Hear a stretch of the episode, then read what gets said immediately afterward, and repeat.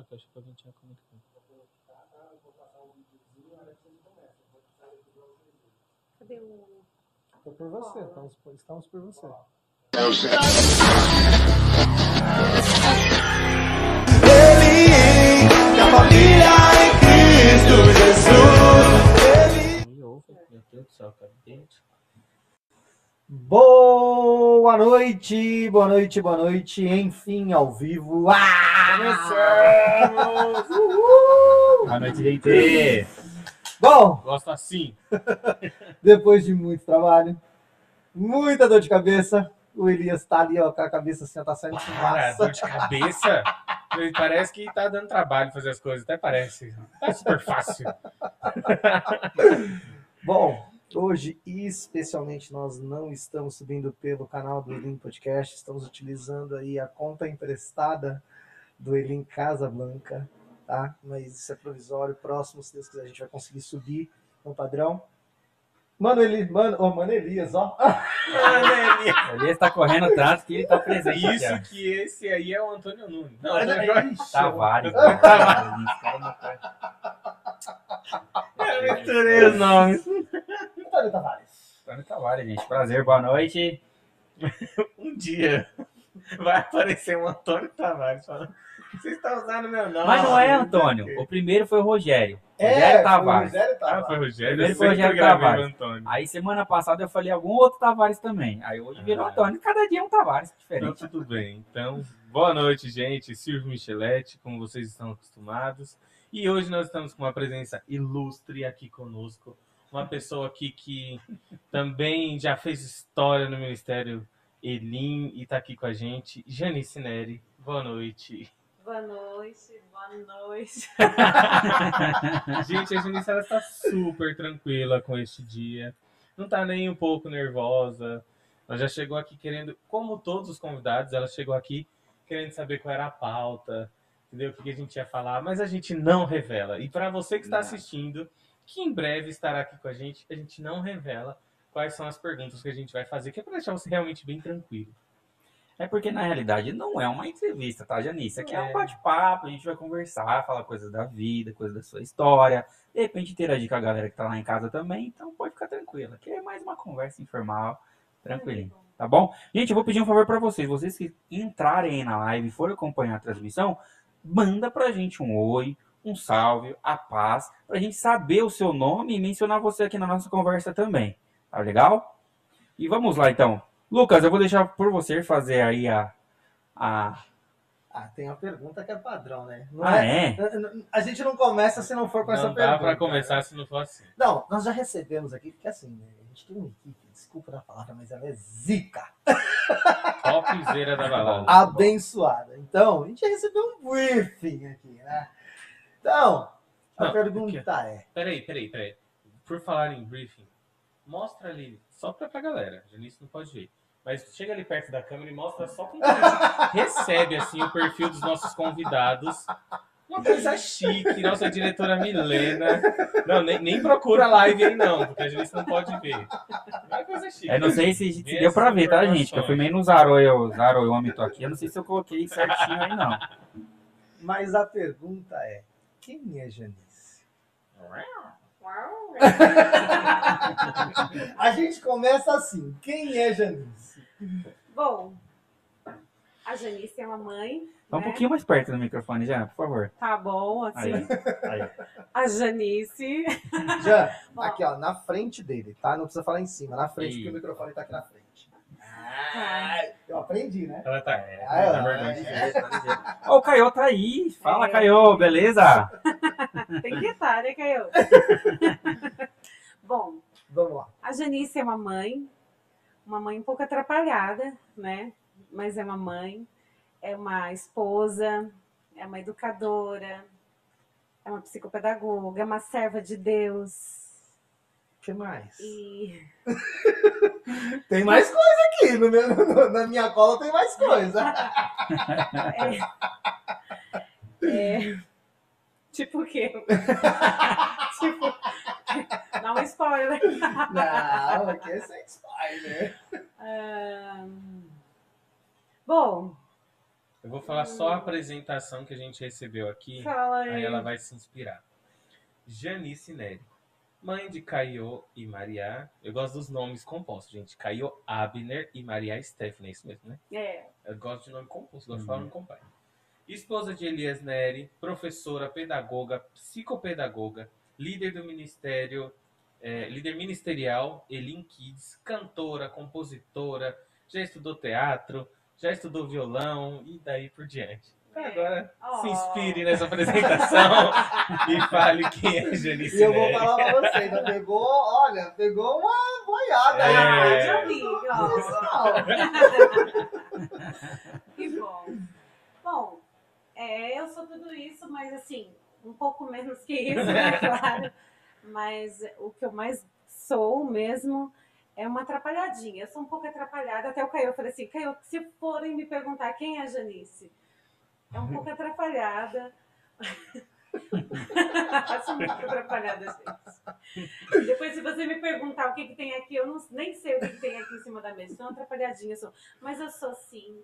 Eu sou uma serva de Deus, que é o que, eu, que é a minha maior referência.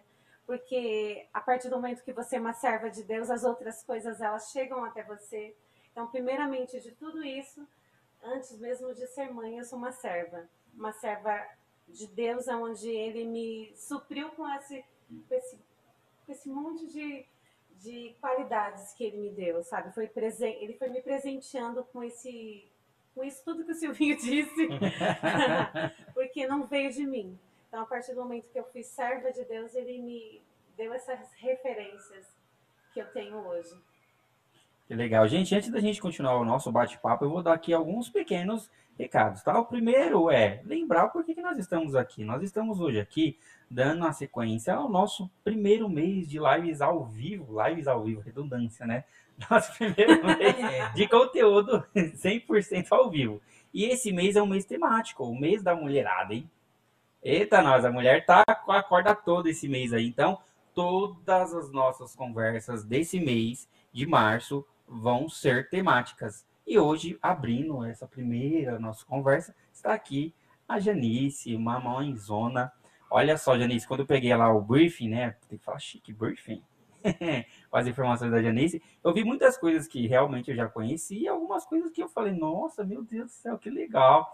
E é engraçado isso, porque nós, como servo de Deus, nós temos esse, pelo menos eu enxergo assim, tá? Pode ser que eu esteja errado, pode ser que não, mas nós temos esse, essa meia, como se fosse uma trava, onde a gente tende não exaltar as nossas qualidades, né? Sempre a gente é, assume que tudo que nós temos, isso é verdade, vem de Deus e é só por conta de Deus. Mas quando nós precisamos realmente falar as nossas qualidades, nós ficamos assim, mas será que eu sou isso mesmo? É Meu, isso mesmo. aí eu falo, eu poxa vida, para você ser professora, para você ser pedagoga e mais um monte de coisa, o tanto de coisa que você não teve que enfrentar, de batalhar, de abrir mão e depois a gente fica assim, É, né? Mas isso que é engraçado, por quê? Porque nós reconhecemos que mesmo conquistando todas essas coisas, nós temos essa dependência de Deus. Nós não podemos abrir mão disso. não dá. Não tem como, né? Porque se não fosse ele, o que, que seria da gente? A gente não estaria agora. Mas, Janice, então eu quero aqui começar aqui fazendo uma pergunta polêmica para você. Porque lá no briefing também teve todas essas qualidades, mas teve lá que você foi uma, uma adolescente meio rebelde. Eu queria saber, assim, um, um caos, alguma coisa aí que você lembra dessa, dessa fase meio rebelde da sua vida. É, eu cheguei na, eu cheguei na Elim faz 21 anos. Nossa. Meu Deus. E eu cheguei na Elim crua mesmo. Aham. Eu Eu não tinha nem nascido. É assim, eu cheguei realmente crua, assim, eu cheguei como como que se diz? Uma rebeldia em pessoa. Sério? Sério. Eu cheguei lá, antes, antes do pastor Silvio estar lá, eu já, eu já estava lá, na época da irmã Maria, que tinha o pastor Matos, eu fazia parte do teatro de lá, e a gente se apresentava num monte de lugar, mas para mim não tinha, não tinha nenhum vínculo com Deus para mim. Então era a mesma coisa de eu fazer uma apresentação e pronto. Então eu não estava vinculada ao Senhor. Não, então eu vou voltar à pergunta. Volta. Como é que você chega nele? Isso, eu cheguei, eu já estava lá na Elim. Porque foi assim, na verdade, os meus pais eram cristãos. É cristãos? É. É. E esse pastor Matos tem referência dos meus pais, porque meus pais conheciam ele. Aí eu descobri que ele estava na Elim. E eu um pé lá, um pé cá, a vida toda. Eu perdi meus pais muito cedo, com 12 anos, minha mãe, meu pai com 15, meu, minha, meu pai, 12 e 15 eu perdi os dois. E aí eu fui, fui ver a- deixar a vida me levar. Totalmente sem, sem, sem destino. Então me tornei é, um ser humano que não era um bom exemplo. Né? Uma pessoa triste, uma pessoa carregada de amargura, de solidão, de, de, de situações que realmente qualquer adolescente que não tem Cristo no coração sentiria, né? Porque quem é, quem é um adolescente sem os pais juntinho para poder acompanhar nesse momento que você mais precisa. Então, eu me, revel, me rebelei contra Deus. Sério? É, Caramba. essa é a palavra. Eu me rebelei contra ele porque eu, eu achei injusto o que ele fez comigo. Então eu me é, rebelei mesmo contra ele, é, porque com 5 anos eu recebi um milagre de vida. E com 12 ele tira meu pai, com 15 ele tira minha mãe. Eu, eu achei injusto ele ter feito isso. Então com 5 ele tinha que ter me tirado do mundo. É o que eu pensava na adolescência. Uhum. E com 15 eu já não tinha nem os dois, então eu me rebelei. Eu falei injustamente que ele não deveria ter me deixado também se ele fosse tirar meus pais de mim. Então eu fiquei louca. Eu só não fumei droga, Sério? porque eu não gostava do cheiro. Olha Porque só. se eu gostasse do cheiro, olha. Eu acho que também te usar. é, eu não gostava do cheiro, que o cheiro me dava embrulho no estômago. Não que- quer dizer que eu não namorei alguém que fumava droga. Aham. Por isso que eu não gostava do cheiro, entendeu? Olha. É. Então eu só não fumei droga por conta do cheiro. O cheiro me embrulhava o estômago, é coisa de Deus já, né? É o que eu ia falar, né? Às vezes as Ai, pessoas que não lindo. conseguem enxergar dessa forma, mas às vezes já foi um é. jeito que Deus usou pra não te permitir usar. né? não, eu ia chegar muito drogada na igreja. Pior ainda, né? Pra ser Deus restaurar.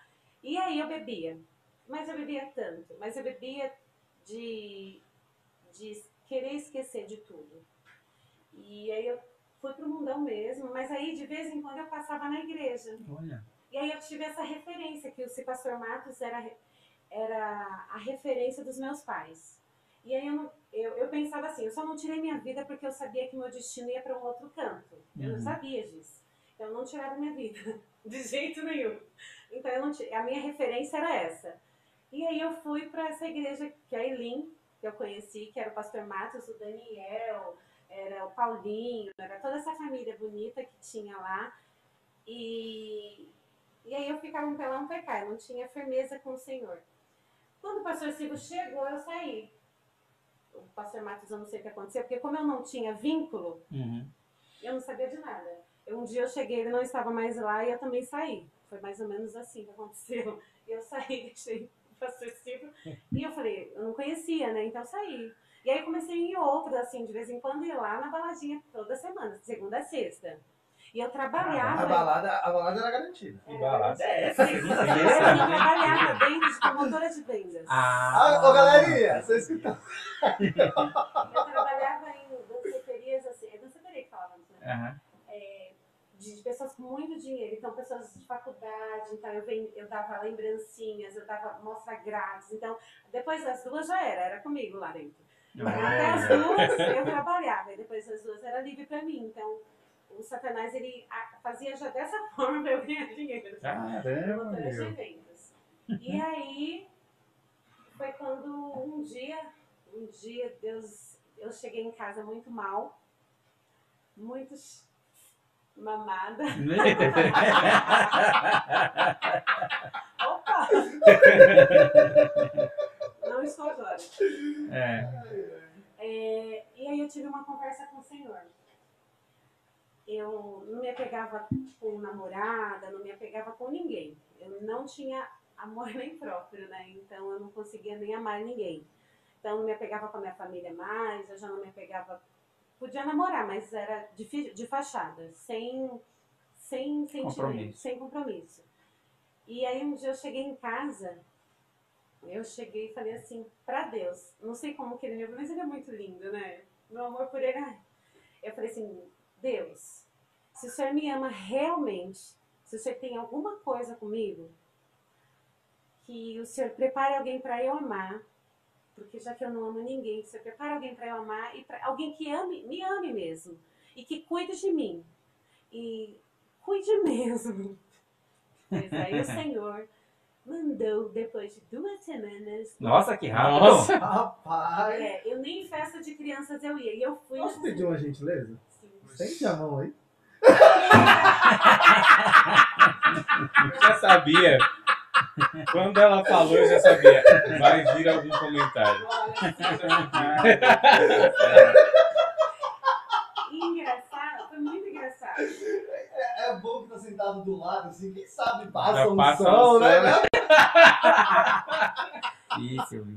Duas semanas aniversário de criança, que eu nem ia mais. Eu não ia em festa infantil da minha família mais. E aí a minha benção estava lá. Mas a minha benção não foi muito bem recebida por, por mim, porque Poxa. como eu era fechada, É.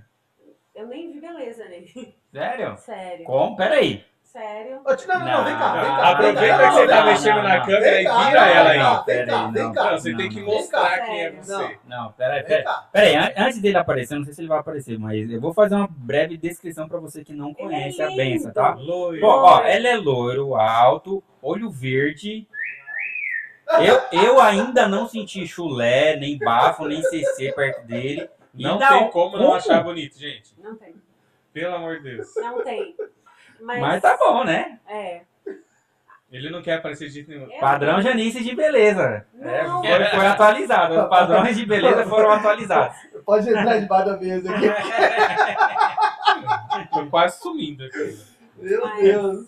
Pera aí, já, antes de começar, só dar mais um outro recado. Eu tô parecendo aquele cara da parte técnica chatonildo. Mas, gente, olha só. Essa nossa conversa, ela tem um pequenico delayzinho, tá? Coisa de um minutinho, um minuto e meio. De repente você faz alguma pergunta, alguma coisinha que você, você fala assim, nossa, e, e a gente demora pra ver ou demora pra responder por conta disso, tá? Tem uma, uma certo atraso. Então eu vou dar, desejar aqui uma boa noite para Aline Soares, para a pastora Claudinea, que deu parabéns para Janice, a Milena, que também tá aqui, ó, a Cleia, paz Cleia, tudo bem? E aqui, ó, o TV Mitsutani, que tá tão longe aqui, ó, tô vendo aqui, bem na frente aqui, nosso irmão.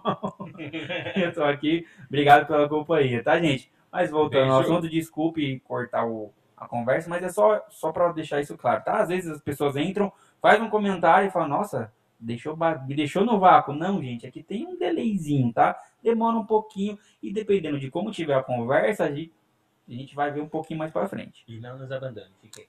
por favor. Mas, meu Deus, Janice, que isso? Ela viu aquele deus grego na frente dela e Falou nada. um chute. Como que foi Não. isso?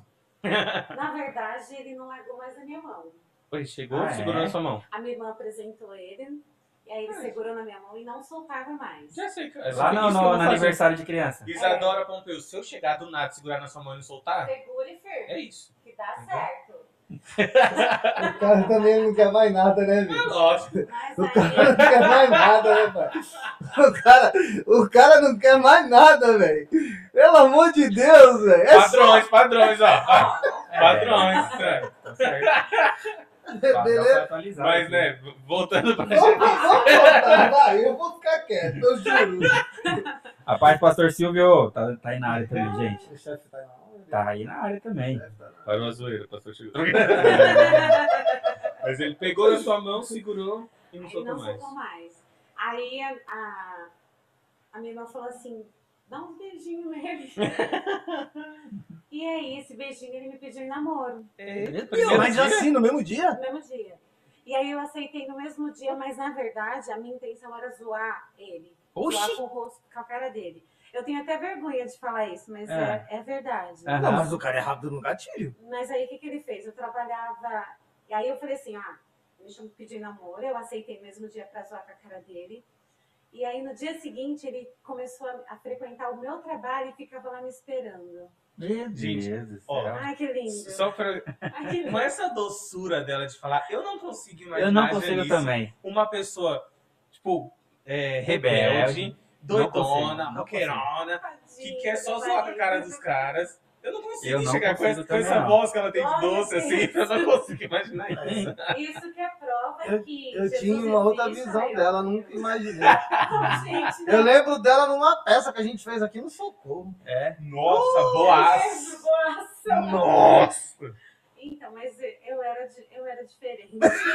Tá vendo, gente, como o Espírito Santo faz a obra realmente? Eu tenho até vergonha de falar isso pro meu amado, que É. assim, mas é, é real. Meu amor, você me perdoa? E aí ele ficava o dia todo no meu trabalho, esperando. Então, é, eu costumava é, fugir, tentar fugir de relacionamentos. Então, eu dava, eu dava vários perdidos em- nos meus namorados, mas no Elias eu não consegui. Caramba. Porque o Elias, ele, ele me levava, às vezes, me buscava, ficava o dia lá, então ele, ele tinha, ele foi mesmo cuidado de Deus. Lembra que eu pedi? Eu queria alguém que cuidasse de mim de verdade. E o Elias foi uma pessoa que, que cuidou além do que eu pensei. E aí, mesmo assim, eu, não- eu falava para ele que não dava, que não é isso que eu queria.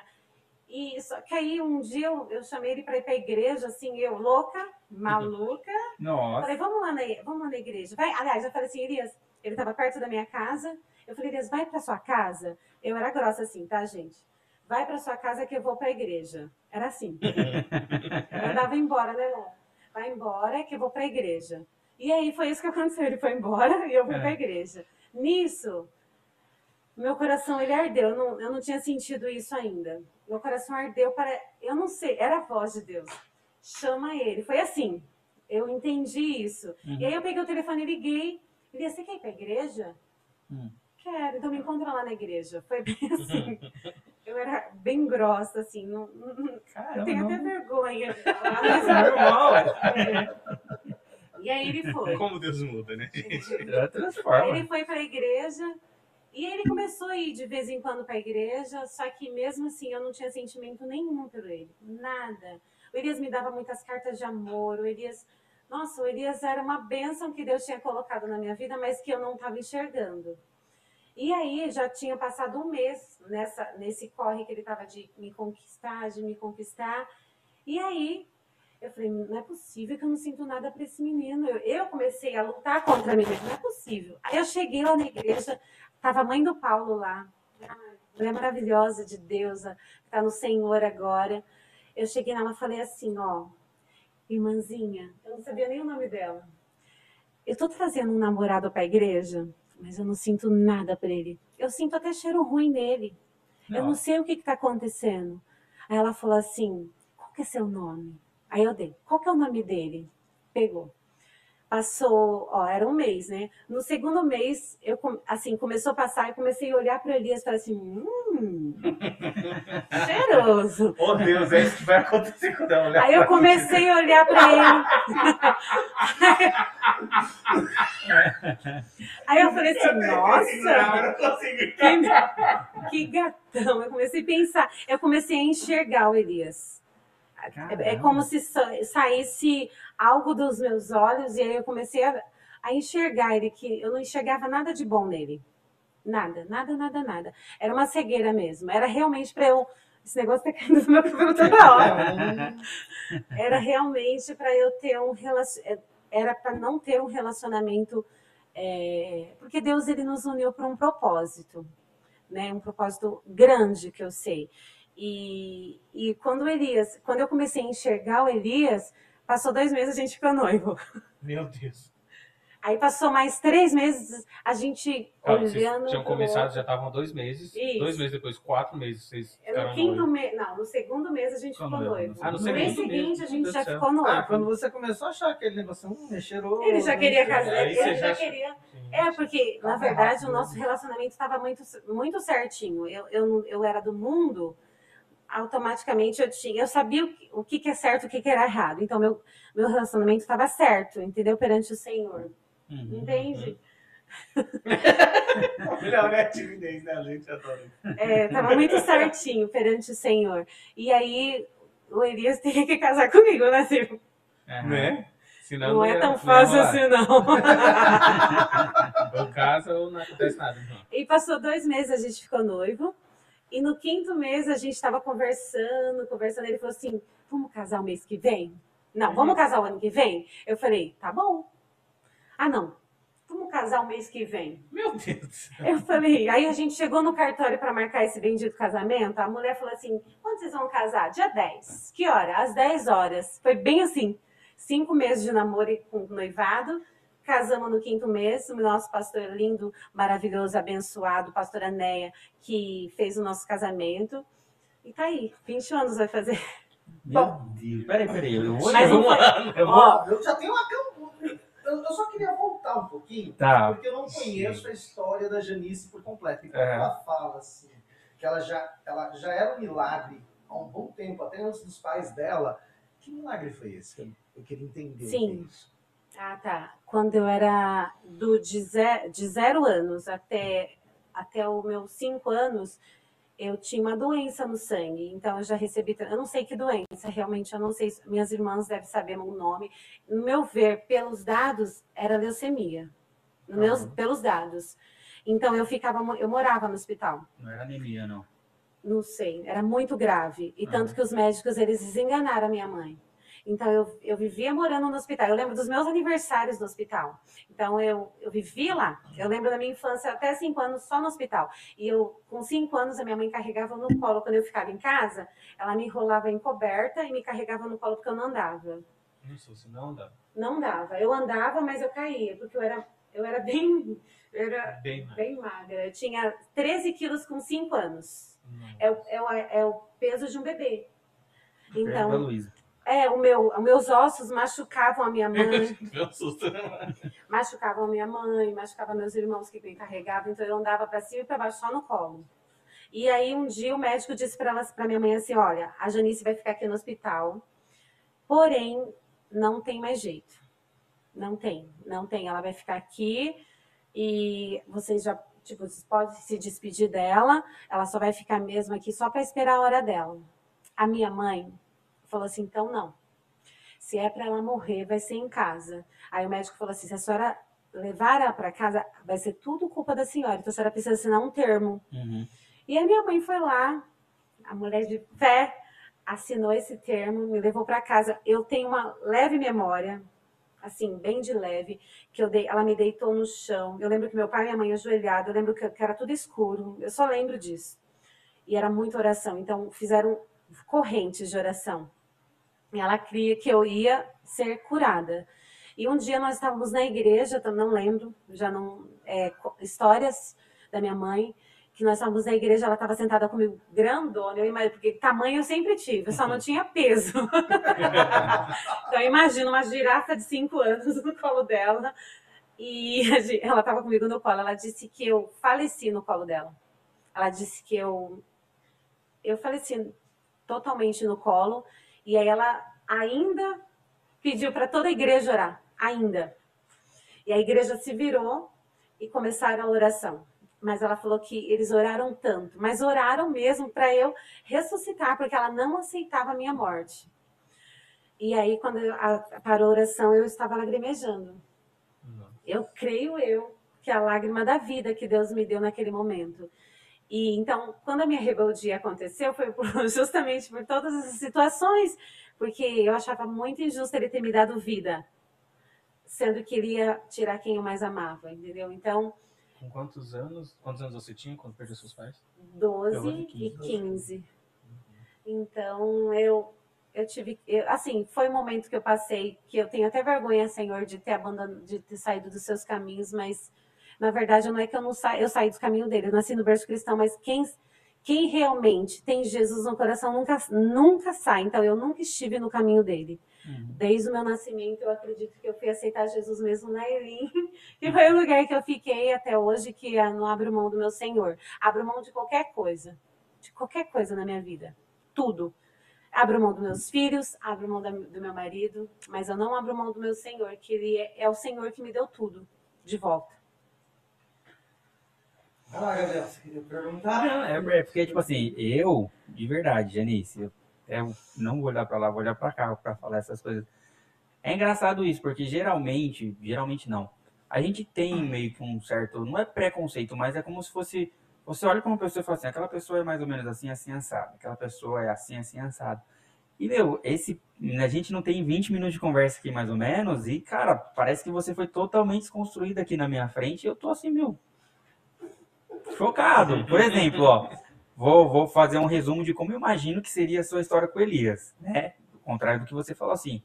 Eu imagino que mais ou menos assim, que realmente vocês se encontraram jovens, mas que vocês eram super grudentos, grudadaços, sabe? Meu amor, meu chuchu não, não largava por nada nessa vida, e por, e por conta disso casaram cedo, Não. né? Porque eu, eu, eu, eu, não sei como, mas eu fiquei sabendo disso, que realmente vocês tiveram relacionamento curto e já casaram.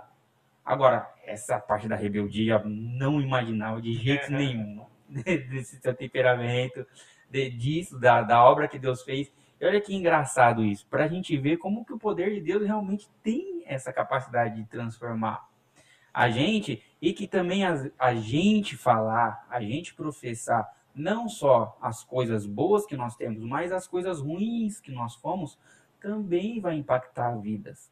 Porque às vezes a gente olha, por exemplo, né? Olha para Janice e fala assim, nossa, não, a Janice foi certinha a vida inteira. E Esse doce de É, pessoa. né? então tá ali. Sempre. não aconteceu nada. E não, Deus transformou, mas transformou de verdade, cara. Sim. Eu tenho uma, uma lembrança assim da Janice quando eu era criança, que é ela de calça jeans rasgada, aquele cinto de. de, de como que é o nome daquelas caixinhas assim? Era. Foi bem roqueiro, aquele cinto grosso assim, uma camiseta preta regata e o cabelão igual da Mariada. Compridão até a cintura, assim, enrolado, maquiagem forte. E ela chegando na igreja. Gente, é outra pessoa, tipo assim, eu tenho essa lembrança de quando Ah. eu era criança. É outra pessoa. Outra pessoa. E com a barriga de fora, né, E a Ciro? barriga de fora. E eu ia pros cultos de mini saia. Mas aí me diz, quando você se reconcilia mesmo com Cristo, assim, que você fala, "Pô, é isso que eu quero, é, é, é isso, é essa vibe que eu vou. Tá. Peraí, an- antes de você responder, eu quero transformar essa sua pergunta aqui numa pergunta para os quatro. É, Porque é mais ou menos assim, tirando você porque eu não sei, tá? Tô falando que eu não sei. Uhum. Mas tirando você que eu não sei, todos nós três aqui somos de berço evangélico, certo? Uhum. Nascido criado na igreja. Você Vamos também? falar. Então os quatro. Aí, então, beleza, que agora a Arapuca vai pros quatro aqui. Esses três. Só pra. Os quatro, os quatro. O qualquer é o convidado. Não, peraí, não. Eu queria saber de vocês o seguinte: primeiro, se vocês em algum momento realmente falaram, eu vou, eu preciso me converter, eu vou aceitar a Jesus e contassem isso na vida de vocês, ou se não, simplesmente foi, foi para a igreja, saí, voltei, continuei na igreja e estou até hoje. Isso, isso daí. Porque, de verdade, para quem tem essa vivência na igreja, isso é um tabu. Muita gente, muita, muita, muita gente vai por ir, fica e acha que não, beleza, tô, tô, tô, tô- tá tudo certo com Deus, vou me batizar aqui, tá tudo certo. E não, gente, eu vou começar por mim então falando disso para vocês. Eu sou nasci no berço evangélico desde que eu me dou por gente. Minha mãe se converteu quando eu tinha mais ou menos ali dois anos de idade. Foi quando minha mãe se converteu. Então eu mal sabia falar. Sempre fui para a igreja. Eu saí da igreja na- no começo da minha adolescência porque eu não suportava mais ir. E olha que no comecinho, quando eu era criança, eu era super participativo. Eu perdi a oportunidade para cantar, eu falava que ia ser pastor. E quando eu cheguei ali no começo da minha adolescência, eu falei, não, não quero isso aí mais não. Eu só queria fazer tudo, tudo que, que podia para fazer, eu queria menos estar na igreja. E depois eu voltei, por conta da música, isso aí tá lá no, no, no meu episódio de podcast. É, assiste o episódio em que ele foi entrevistado. Isso. E eu me converti, eu realmente senti essa necessidade de, de conversão, de falar que realmente eu dependo de Deus e aceitei a Jesus Cristo e dali em diante começou a minha história. Assim, como cristão, né? Antes eu não me considerava cristão. E eu queria saber um pouquinho também de vocês aí, sobre como é que é isso daí. Se foi, foi indo, voltou, recaída, como é que foi? Cada um de vocês. Quem vai começar? Dois nós ou- vamos começar por nós e aí depois a gente deixa ela e ela dá continuidade Fechou. dela. Eu, pra- praticamente, sim, particularmente, eu nunca saí da igreja. Tive oportunidades, tive altos e baixos, tive quedas e tudo mais, mas eu nunca tive coragem de sair.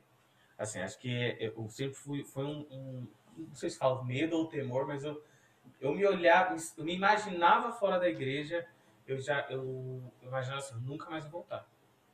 E, tipo assim, eu falava, se eu sair da igreja, eu nunca mais volto. Porque eu vou me afundar de uma tal forma que, tipo, eu falava assim, com uma certeza, eu vou me afundar de uma tal forma que se eu sair, eu nunca mais volto. Então, por isso, eu nunca vou sair. Eu falava desse jeito. Então, e, tipo, assim, e a questão de falar, não, agora eu preciso de uma mudança de vida, agora eu vou me converter de verdade, eu tive vários momentos assim. Porque eu, eu, eu, cheguei a me acostumar muito com a, a aquela monotonia assim de ir para a igreja, de participar de ensaio, de fazer isso, de fazer aquilo. Então, por muitas vezes eu me vi naquele costume. E aí sempre eu tinha um start. Você está muito monótono. Você não está adorando, você só está indo.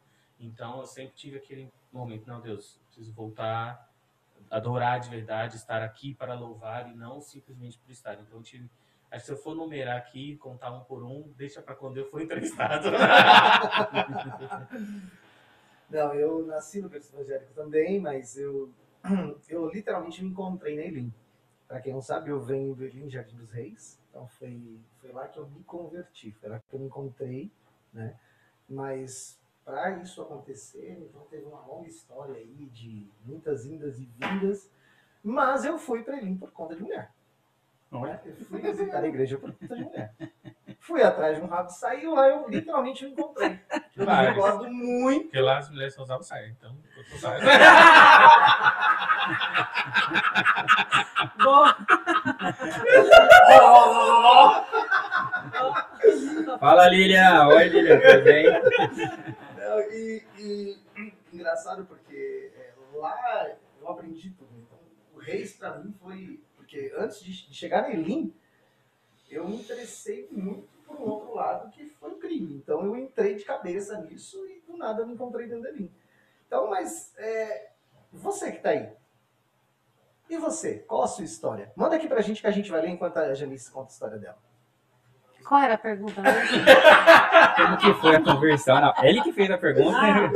Não, refaça a pergunta aí, por favor. Não sei, gente. Não, antes disso, ó, vamos ler uma, aqui uma mensagem aqui da Juliana Calva, Calva, Cavalcante. Cavalcante, tá? Que ela mandou aqui pra Janice, tá? Ela falou, ó, Deus que escolhe e faz o seu tratar. O tempo é dele. Glória a Deus por sua vida, Janice. Um abraço pra você, Juliana.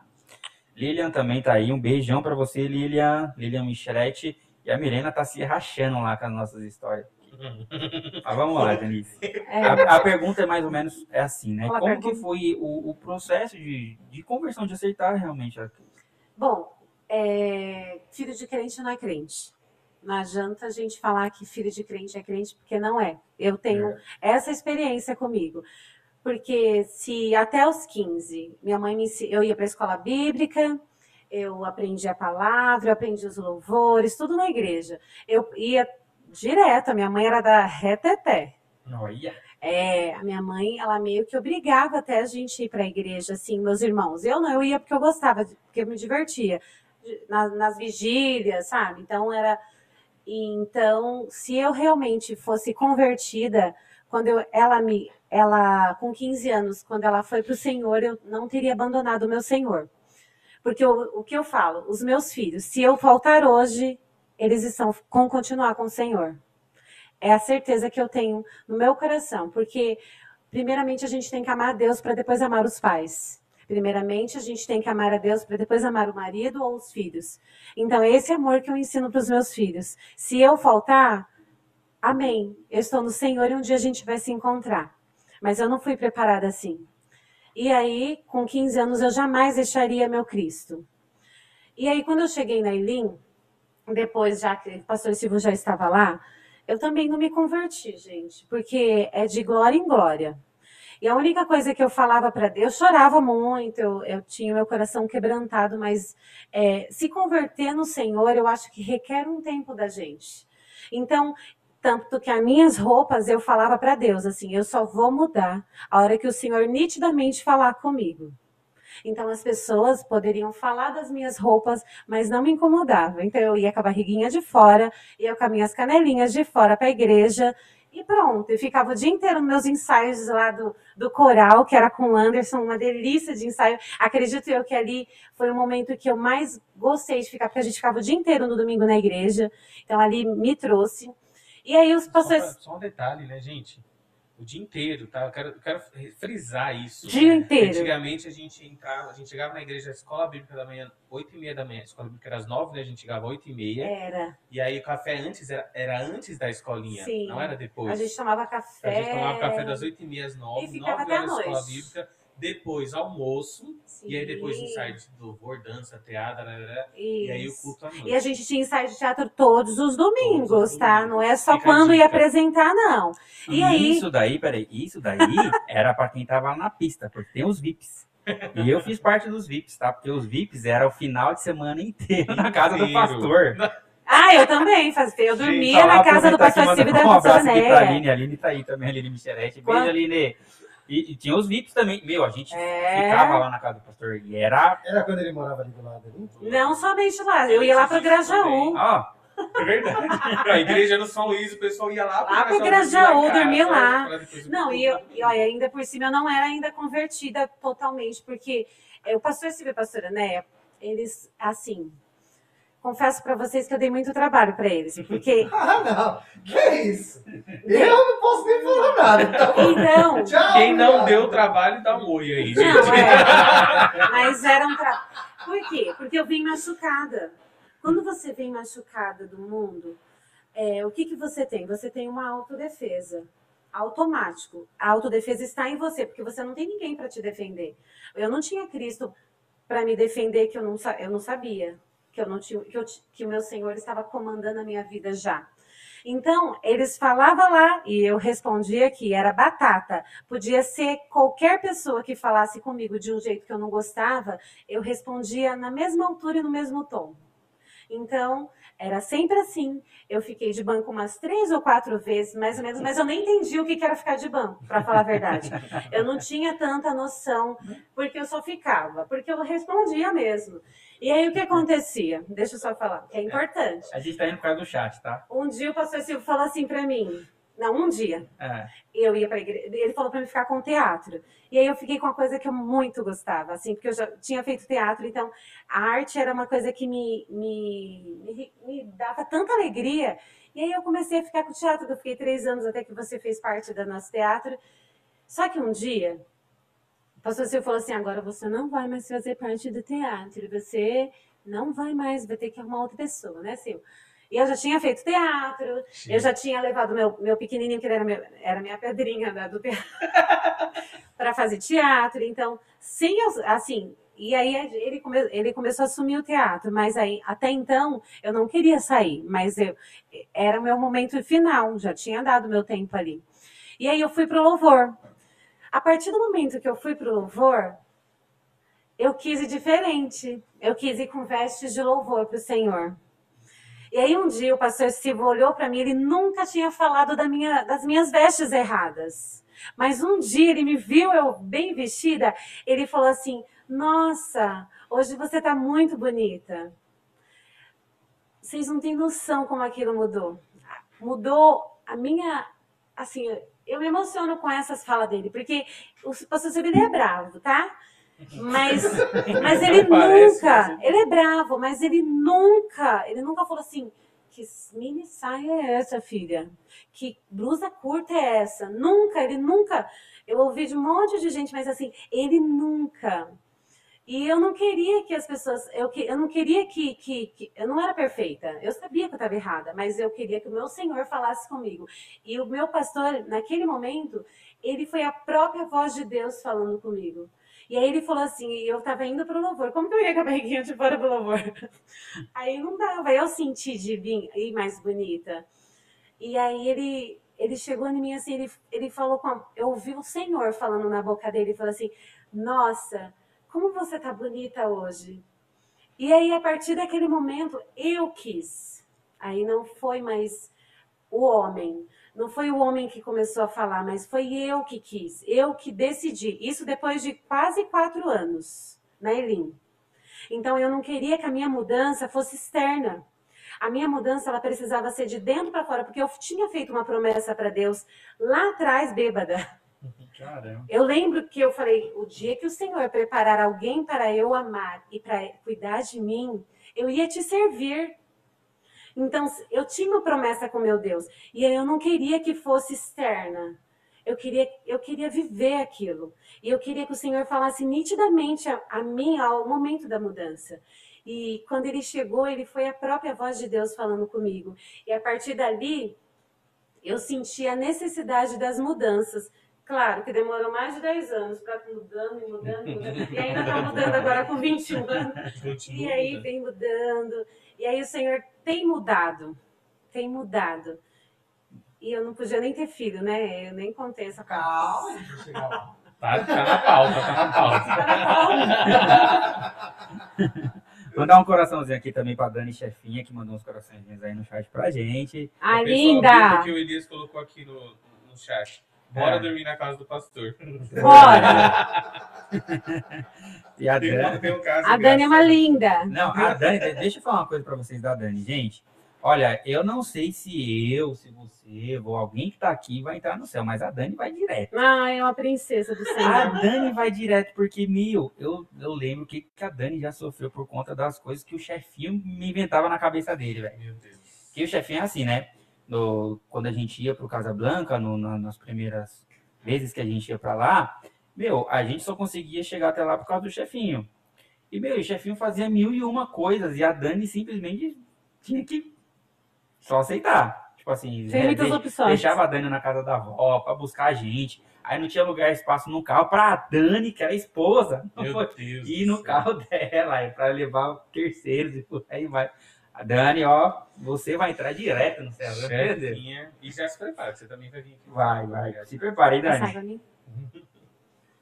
Olha, a Milena, aproveitando aqui, gente, a Milena contou aqui o testemunho dela, mas não sou eu que vou falar, não. Vou deixar pro seu Vinho contar aqui o testemunho da Milena.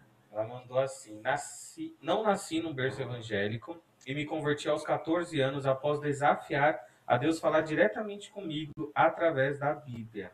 E foi assim que eu, que eu encontrei, recebendo o dom da interpretação da palavra. Olha. Ah. Não só esse dom, né? O dom do TCC também, viu? Olha só. Você aí que tá na faculdade, essas Do coisas quer fazer, é, não tem nada a ver uma coisa com outra. Mas se você tiver com dificuldade em, em produzir um material aí de qualidade, entre em contato com a Milena e com o Lucas aí, que, meu Deus do céu, velho. Em abril, tá? É, o Lucas é o esposo dela, tá, gente? É, o outro, É é, o outro Lucas, são dois. Faz parte aqui, Porque né? eu sou uma negação. se, se me e trabalha em faculdade. Trabalho E trabalha em faculdade. Oh, meu Deus do céu. Eu sou uma negação, meu amigo. Ó, se quiser dicas pra colar, pra fazer isso aí. Meu Deus, não, misericórdia, Jesus. Que bom exemplo. Quem nunca? Mas enfim, vamos aproveitar que a Jane citou este fato. E que história é essa de que você não, não podia, não pode ter filhos e tem dois? Pra quem não sabe também, eu não gostava nem de velhos nem de crianças, tá? Olha só. Nossa! Não É verdade. Hoje ela trabalha com esse público, né? É, eu não gostava de idosos, nem idosos. Todo idoso que eu via, eu falava assim, ai, por que, que ele tá vivo? Meu Deus do céu! É Ou sério. seja, ela tava já É, mas é porque minha mãe morreu com 51 anos, então eu achava injusto a minha mãe ter ido Hum. tão cedo embora. Isso tem. é, então, eu- a minha cabeça de adolescente era assim mesmo. E criança, não sei porquê, eu sei que eu não gostava de cuidar de criança. E o Caio foi o primeiro amor da minha vida depois que os meus pais morreram. Então, quando eu engravidei do Caio, eu também não queria o Caio, né? É. Eu não queria. Quando a gente engravidou, eu era muito magrinha. Eu era muito magrinha. Eu não tinha uma barriguinha, nem uma gordurinha. Tem saudade dessa época ou não? Não, eu prefiro hoje. Não, eu falo isso porque eu também fui muito magro. Eu era, Eu sou eu era desse tamanho aqui, eu era um pirulito ambulante. era uma sombra. Era a cabeça, porque a minha cabeça sempre foi grande e magrela. E todo magro é- realmente não tem saudade de ser magro, Não, velho. não tem. Eu, não, eu pelo menos não eu, encontrei. eu sou. Eu Assim, se eu pudesse tirar umas gordinhas de uns lugares, eu tirava. Sim, sim. Mas voltar a ser tão magra assim. O que que você falou, Lucas? Estamos entrando no papo proibido. É, é um papo proibido, porque eu não lembro de eu ter sido magro. Então, Era mais magro. Dois. Ah, eu lembro de vocês. Vocês não, eram- o- não, vocês eram mais nós- magros. eu era menos gordo, mas. Mas peraí, magro. Teve uma época, na época lá do, do. que vocês moravam do lado da igreja, que você começou a fazer academia, você começou a pegar um corpo. É que você parou. Não deu muito certo, gente. Não deu muito certo. Ele continuou. Eu continuei pegando o corpo, entendeu? Sem parar, tá? Largou mais o corpo. Não é que. Porque é o seguinte, na academia você vai pra deixar o corpo lá. Você deixa. O magro é diferente, não é? É. Pra pra quem, ganhar pra quem é magro, ao contrário. Você entra na academia querendo ganhar peso. Eu já fiz tanta besteira. Ó, quando, eu lembro quando a primeira vez que eu comecei a fazer academia, meu, não tinha informação de nada, nada, nada, nada. Sem brincadeira, gente. Eu odeio, mas eu odeio o gosto de cerveja. E eu bebia todo dia antes de ir pra academia uma latinha de cerveja, porque na minha cabeça, os velhos que tinham barriga de chope era por causa da cerveja. Então eu queria engordar e eu bebia cerveja. Aí já ficar com o braço e a barriga grande. Complexo de magro. Magro tem os seus complexos. Tem. Oh, meu Deus. É. Ô, Deus, dá um pouquinho desse complexo de magro pra mim, porque o meu negócio é só complexo O meu já foi embora, já. Já foi engordei, já. Eu era muito magra. E aí eu não queria engravidar justamente porque eu era muito magra. É. E aí quando eu fiquei grávida, eu, eu descobri um monte de coisa que eu não podia engravidar. Que eu não segurava o bebê, tanto que eu comecei a perder o caiô. Sério? É, eu comecei. Comecei a ter aborto. E, mas ah, quando eu comecei a ter o aborto, aí eu queria ele, entende? Eu não- é coisa de mãe mesmo. E eu comecei a querer ele. Só que eu fiquei muito tempo de repouso, assim, eu queria ficar só em repouso, tinha que ficar em repouso. Ah, Só que nesse- eu sou muito é, agitada. E aí eu disse que eu, para minha família que eu, eu ia para a igreja. E porque eu entendia que se eu ficasse em casa, Senhor- eu- não ia acontecer nada. Era, era a minha fé. Minha fé tinha que estar, eu tinha que estar lá no- na igreja. E aí me recordo quando eu, que eu fui para a igreja, eu falo todo gaguejando, porque eu sou meio estabanada, né? E aí eu fui para a igreja e nesse dia o pastor Silvio estava ministrando a palavra e nada tinha acontecido ainda, né? Eu, eu ainda estava tendo o aborto espontâneo do Caiô. Estava tomando muito remédio e no final do culto o pastor Silvio mandou todo mundo fechar assim, dando as mãos. Todo mundo. E eu fiquei bem no meio. E aí começou a cantar, o louvor começou a cantar, Deus cuida de mim, na sombra das tuas asas. Aí a gente começou. Aí eu falei, ai Deus, e essa música eu cantava, eu cantava assim, eu gostava. E eu comecei a cantar aquilo ali pro meu pai, pro meu Senhor, e de repente eu senti que, meu, não tem como explicar. É como se pegasse alguma coisa e colocasse em outro lugar. E é como se destroncasse um braço. É. E eu senti uma dor tão grande aqui que eu cheguei a baixar assim de dor. Ai, eu fui curada. Eu falei assim ainda. Aí fui curada. E aí quando eu cheguei em casa, já estava tranquilo, meu parto, meu, meu, minha gestação foi até o oitavo mês acompanhando. Só que eu não sabia o porquê que eu não podia ter ainda, porque é, tá- o meu útero estava com o bebê, então não dava para saber. Aí depois que eu tive o Caio, que eu fui para as consultas, é, o médico disse para mim assim: Você sabe que você não pode ter filhos, né? E eu falei: Você sabe que eu acabei de ter um, né? Você sabe que eu acabei de ter um, né? É, aí ele disse que o meu, meu útero ele é mais ou menos assim, ó. Então ele não segura bebê. É. É, é, é bicorno, eu não sei o nome do útero. E eu não seguro nenhum bebê. Como se ele já fosse impulsionado É. pra gente. Sim, quanto Começou a gerar, já tem que sair. É, sai. E tanto que quando eu fui ganhar o Caiô, é, eu fui de emergência no Hospital das Clínicas e ele já estava perdendo todo o líquido, porque não segura nada ali. Então ele nasceu muito bem, de oito meses, enorme, né? Que ele é tão baixinho. Isso, É, mano. enorme. Assim, Três né? de 200 já tudo grande. E a Maria, Oito meses, 3,200? 3,200. Caraca, é grande, hein? sim, Meu Os ossos pesou ali, viu? E aí a Maria foi a, mesma história. Sempre quando eu, se eu for hoje no México, sem os meus filhos, ele vai falar a mesma história. Então, Você assim. Deus ele não me curou. Deus ele deixou para ser um testemunho para mim, para minha vida e não somente para minha vida, mas para a vida das pessoas. Então, a Maria foi uma a, a continuação desse milagre, porque os dois bebês que eu, te, que eu tive foram todos tomando anticoncepcional.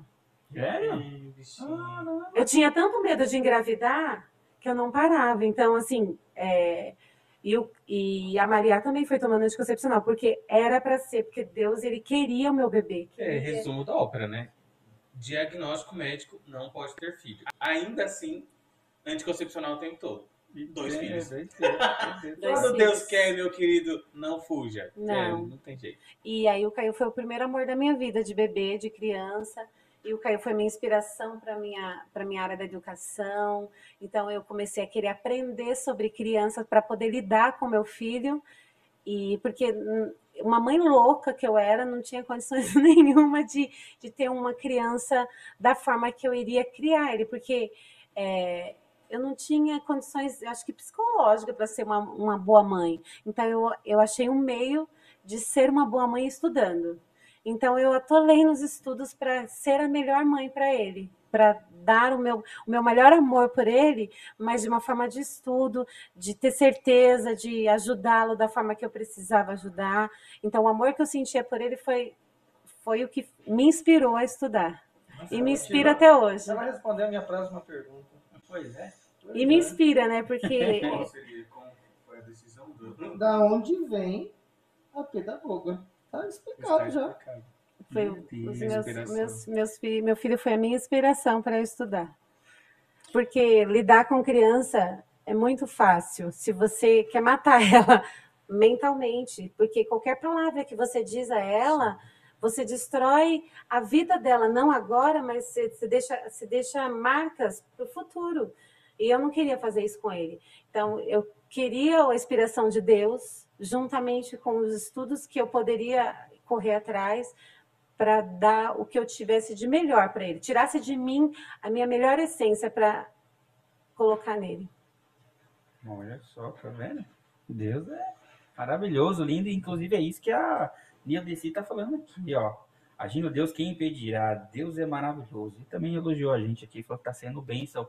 E Deus olha, tá sendo bênção para todos nós. Aqui, o bate-papo aqui é muito enriquecedor, porque a gente descobre coisas, pelo menos da minha ótica, é isso. Eu tô descobrindo coisas assim que eu não imaginava. Isso só firma a nossa fé, né? Só faz a nossa fé crescer ainda mais ver como Deus con- con- consegue e trabalha de formas diferentes, de jeito que a gente às vezes não imagina, né? É, é incrível, porque assim, é, hoje ela utiliza, ela trabalha com isso, com, com pedagogia, ela, ela é professora, é, e ela é usada por Deus dessa forma, porque ela cuida também das crianças em igreja local, que é o Casa Blanca, e agora, recentemente, um bebê novo, que ela se tornou líder geral, ela já sempre acompanhou essa liderança geral e agora está assumindo né, a liderança geral da- do Ministério Infantil no Ministério. Então, olha os caminhos que Deus faz, né? Não queria ter filhos, não podia ter filhos, teve, se inspirou no fato de, de querer ser mãe também pelo fato de não ter tido tanto tempo com a mãe, queria ser uma mãe que ela não teve. E, e hoje está podendo fazer esse trabalho que, como você citou, você pode ou destruir ou você pode é, ajudar uma, uma criança. E esse trabalho tem sido feito com, com grandeza, podemos dizer assim, né? Porque são muitos anos aí trabalhando com crianças e ajudando coisas que nem todo mundo consegue. É muito difícil você lidar com crianças, saber é, pegar um assunto e, e passar para a criança fazer ela entender. Isso não é fácil. A gente que trabalha aí sempre com crianças assim, a gente sabe que é difícil. Então, que Deus continue te abençoando para que você continue fazendo esse trabalho, que é muito lindo, que é muito valioso. É isso aí. E entrando mais um pouquinho dentro desse assunto, porque assim, confesso que eu não tenho essa habilidade com crianças, embora sou pai já de dois, de dois filhos, mas eu, quando eu comecei a trabalhar com a música, a minha primeira oportunidade profissional assim, que foi remunerada, foi realmente dar aula para numa escola particular. E nessa escola particular eu dava aula para crianças do ensino fundamental, de primeira a quarta série. E ali eu percebi que realmente eu tenho assim uma certa facilidade, uma certa didática para ensino, mas para criança não, porque é um universo muito rico e complexo. Né? Então eu queria saber de você, Janice, qual, o que, você enxerga assim como maior dádiva de exatamente exercer essa profissão e também o maior desafio de trabalhar com o Ministério Infantil? Dádiva é que a criança é muito sincera. Não, não tem ser humano mais gostoso de, de conversar, porque ele vai falar o que ele sente. Se você não passa segurança para ele, ou se você é feia, se você tá com tênis ruim, ele vai falar a verdade para você. Então, o ser humano adulto, assim, de uma maneira geral, ele não não é querer falso, mas ele eu não sei explicar aí. Ele é Não é 100% sincero. não, não é. A criança não, a criança quando, quando eu vou para a minha escola ou quando eu vou dar aula no domingo na igreja, eu saio de lá, sabe, não sei, com as minhas energias renovadas, porque eles, eles passam isso para a gente, eles transferem coisas gostosas é, que nos edificam, sabe? Cada gesto que você sabe que é real, cada palavrinha que eles falam para você, sabe? Tudo real, é verdadeiro. Então, isso me inspira. Isso é, um, é uma coisa mais gostosa de se ouvir uma criança. E desafiador é que cada criança é uma criança. Então, não adianta eu tratar o, José, o Zezinho igual a Maria. E não adianta eu tratar o, o Luiz igual a Bruna. Porque na- tanto na sala de aula, mi- na escola que eu dou aula, quanto na sala de aula da nossa igreja, elas precisam receber as informações de maneiras diferentes, porque um aprende de um jeito, outro aprende de outro. A- O grau de aprendizado de cada criança é diferente. Então, por isso que eu me aprofundo cada vez mais nos estudos, Uhum. para entender. Agora eu estou terminando o meu curso de neuropsicologia Meu Deus. em abril. E exatamente porque eu quero olhar para a criança, olhar no olhar dela e falar assim: olha que ela está precisando da minha ajuda agora, sabe? Sabe quando você precisa ajudar? É, porque às vezes elas não conseguem pedir ajuda. Sim. Eu tenho criança que ele chora fazendo a lição. E eu consigo ajudar ele olhando para ele, eu consigo trazer ele para mim. pra- Por quê? Não tem porquê. Eu tenho que estar ali com ele. Às vezes ele não vai falar, mas o, a forma dele agir, eu vou conseguir fazer com que ele se sinta melhor.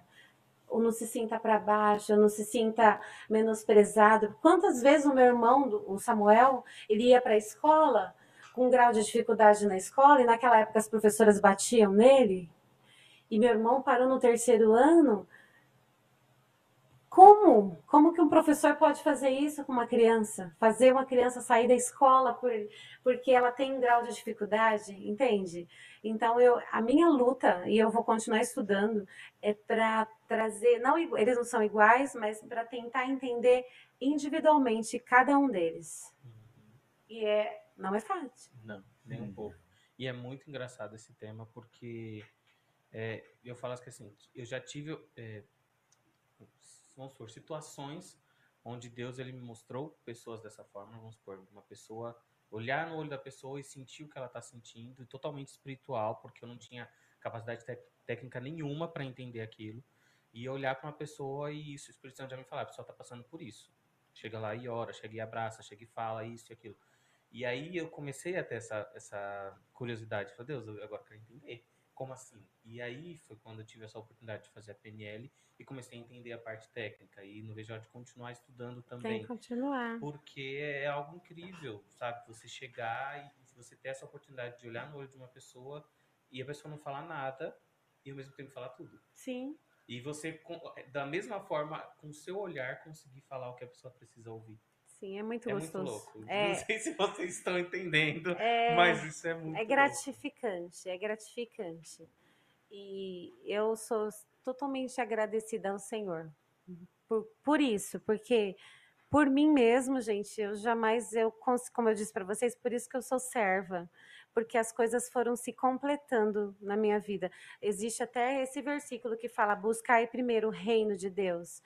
A partir do momento que eu fiz isso, que eu busquei o reino de Deus, todas as outras coisas elas elas se elas vieram até mim. Eu não precisei vir atrás. Eu não precisei ficar fazendo tratamento para ter filho. Eu não precisei ficar correndo atrás do de homem para arrumar um marido. Eu não precisei fazer nada. Eu simplesmente alcancei porque o Senhor colocou nas minhas mãos. Ele colocou tudo nas minhas mãos. Ele colocou meu ministério de louvor, que que para mim é um presente também de Deus que eu não posso deixar de falar, a escrever músicas, que eu recebo músicas de Deus. A, a, a quando eu gravei a minha música, que foi para mim foi um marco maravilhoso, foi, foi difícil também, não foi fácil, porque quando você está lá gravando, eu vou contar uma coisa, não é fácil, parece que você é uma artista, mas você não é uma artista você é uma adoradora. E quando eu fui gravar minha música, que Deus me deu a música, eu ajoelhei, eu falei, Senhor, eu não quero cantar para o homem. Eu não quero cantar para o homem. E quando eu cantei a minha música que Deus me deu, também foi um momento de agradecimento ao Senhor, porque eu tive a plena certeza que não foi para o homem. Que eu, eu me emocionei com o Senhor, eu busquei Ele. Então, assim, tudo que Ele tudo que eu sou hoje, assim, tudo que eu tenho, eu me olho assim há 20 anos atrás, eu não era ninguém. Eu era uma rebelde, uma, uma mulher que não amava. Eu louvo a Deus pela vida do Elias, porque, olha, eu não casaria comigo. Desculpa. É exatamente Guerreiro, isso. Ele é um guerreiro mesmo. Então, assim, as minhas mudanças, ele faz totalmente parte. Hoje, hoje o Elias, para mim, ele é a minha balança de tudo. Então, eu não faço nada, eu não tomo decisão nenhuma se eu não consultar meu marido. Meu marido, para mim, ele, ele é o cabeça do Senhor, para mim. Então, ele me inspira, me ajuda, me a gente se auxilia junto, a gente é parceiro, é o meu melhor amigo. E meus filhos são minhas bênçãos, vocês sabem, né? Não, É, é lá que eu quero chegar. Peraí, peraí, peraí. É aí que eu quero chegar. vai. Antes disso aí, eu- eu tenho um, um adendo aí dentro dessa parte de música, tá? Porque eu enxergo sim o seu ministério, você como adoradora, só que eu, eu consigo enxergar dentro do- da sua família, dentro do seu lar, uma coisa que não existiu dentro da minha família, dentro do meu lar. Eu sou músico profissional, eu vivo e dependo de trabalhar com a música, né? E eu lembro que um dia eu desejei isso, e quando eu desejei isso, a minha família inteira falou não. Isso daí não é profissão. E o fato de eu estar na igreja, na época, era um empecilho a mais. Né? Porque na, na, na igreja que eu frequentava, não na igreja que eu frequentava, mas a mentalidade cristã da época era mais ou menos assim. É, Deus te deu esse dom e você só pode usar isso para adorar a Deus. Não é para fazer outra coisa, é só para adorar a Deus. E o que eu queria perguntar para você é exatamente porque eu vejo o seu ministério e eu vejo também dentro da sua casa um dom, do- falando agora da vida do seu filho, o Caio, multi-instrumentista, um menino muito talentoso. Eu sei que ele tem outros sonhos, que já vai começar, já tá fazendo faculdade, né? Que Tá, terceiro semestre. tudo, tudo mais. Mas eu queria enxergar de você como mãe, esquece esse negócio de adoradora, quero enxergar você como mãe. Se um dia seu filho pegasse e falasse pra você, mãe, ó, a faculdade ela tá legal, mas a música, como que você acha que você encararia isso? Tranquilo. Tranquilo. Tranquilo, porque como, como o Caio, ele foi muito, assim, Deus ele nos instruiu muito para instruir o Caio. Uhum. Porque todas as vezes que a gente tinha dificuldade, o Caio ia para a sala, junto com a minha família, com meu marido, e trazia as dificuldades na sala. Não tinha dificuldade nenhuma que não era trazido para nós, para os dois. Então a gente tomava sempre as decisões juntas. Tanto que o Caio, quando ele começou a tocar instrumento, foi eu que ensinei o teclado, o comecinho. E eu nem sei tanto. Então foi os dededinhos, tudo foi que eu aprendi com o Anderson. Então eu, eu, eu estimulei ele desde pequenininho. Então se um dia o Caio largar a medicina veterinária e ir para música, sabendo que é o Senhor que está com ele, vai, filho. Vai adorar Deus, vai, pre- vai ser um adorador, porque eu sei que ele é. A música, eu vou, vou falar da música, que você trouxe até a música mundana, né? Assim, Música, música. é, É que eu enxergo minha a música casa- como uma ferramenta. eu não. Eu Aham, vejo diferente. aham. Lá em casa, eu sempre ensinei assim para eles, tanto para Maria que canta também, quanto para o Caio. A gente sempre ensinou, eu e Elias. A gente pensa assim: ou você canta para Deus, ou não. Certo. Então, por exemplo, eu vou falar do, do meu exemplo. Eu tive uma inspiração. E essa inspiração não foi de outra pessoa, foi do Senhor. Então, eu devolvo para o meu Senhor a minha inspiração. E cheira um, um cheiro maravilhoso para ele, porque foi ele que me presenteou. Assim como os outros músicos que adoram a ele. Então, lá em casa é assim. De quem veio essa inspiração desse cantor? Quem fez essa letra? Mandou para o Senhor essa letra? A gente se pergunta isso. Peraí, você está dedilhando, vamos lá, você está dedilhando um- uma música. De que, para quem que é? Está falando do nome de Cristo? Está direcionado para Ele? Ele vai te trazer a, a presença dele? É mais ou menos isso. Se não, é sim, sim, não, não. A palavra de Deus diz mesmo que é sim, sim ou não, não. Não tem meio termo. Ou você adora a Deus ou não. Então, se você não direciona o seu louvor, que é a sua adoração para Deus, você não está adorando a Deus. Então, lá em casa, todas as músicas que são tocadas ou cantadas, não com proibição, mas com ensinamento, é direcionada para o Senhor. Então, sempre foi assim: a gente direciona eles para Deus. Tanto que, que a gente tenta o máximo. Eu estou com 18 anos. Verdade. E o Caior é um, é um adorador. Ele vai para o quarto dele, fecha a porta do quarto dele, ou ele toca sax ou violão, ou o que ele está tocando. E eu sinto a presença de Deus em casa. O Caior já foi muitas vezes é, é, usado por Deus, porque quantas vezes eu já tive vontade de desistir? Não foi poucas. Xerife, posso provocar um pouquinho? É, quando a gente fala do músico, é, e, e aí eu vou pegar uma emenda do que o Gabs falou, é, a gente fala da música, não era a pergunta que eu ia fazer, mas já que entrou nesse. né, eu, eu- eu queria perguntar isso. E, e quando a gente fala do músico em si, é, o músico, quando ele vai para fora, é, automaticamente, vamos supor, ele vai viver da música. Vamos supor, se o Caio fosse convidado para tocar por uma banda que não seja evangélica, e aí é, é, é aquela questão, ele está vivendo daquilo. Como seria isso dentro da sua casa? Sendo que você, vamos supor, ele falou, mãe, eu quero isso porque vai, vai me acrescentar. É, e, eu, eu digo isso para que eu possa lá na frente se tornar um, um- um cantor melhor, um, um instrumentista melhor. Eu Como seria isso para ti? eu para mim seria uma decepção. Uma, uma decepção muito grande. Porque quem deu o talento para ele não foi, não foi essa banda. Não foi essas pessoas que escreveram essas letras. Então, quem deu o talento para ele é o Senhor. Então, ele tem que adorar o Senhor, apenas ele. Só, mas aí, o Senhor dá tudo pra gente. Quando a gente é servo dele, ele nos completa em tudo, inclusive financeiramente. Então, para quê? Por quê? Por que ele vai tomar um outro rumo? Não tem para fama? Não. É mais, é mais fácil a gente ter fama no céu. Muito mais, muito mais prazeroso você saber que você vai para a glória do que você ter uma fama que é passageira, que vai encher seu bolso momentaneamente e que você vai logo perder. Então, se um dia o Caio falasse exatamente com essas palavras para mim, ele, eu vou falar assim: você vai.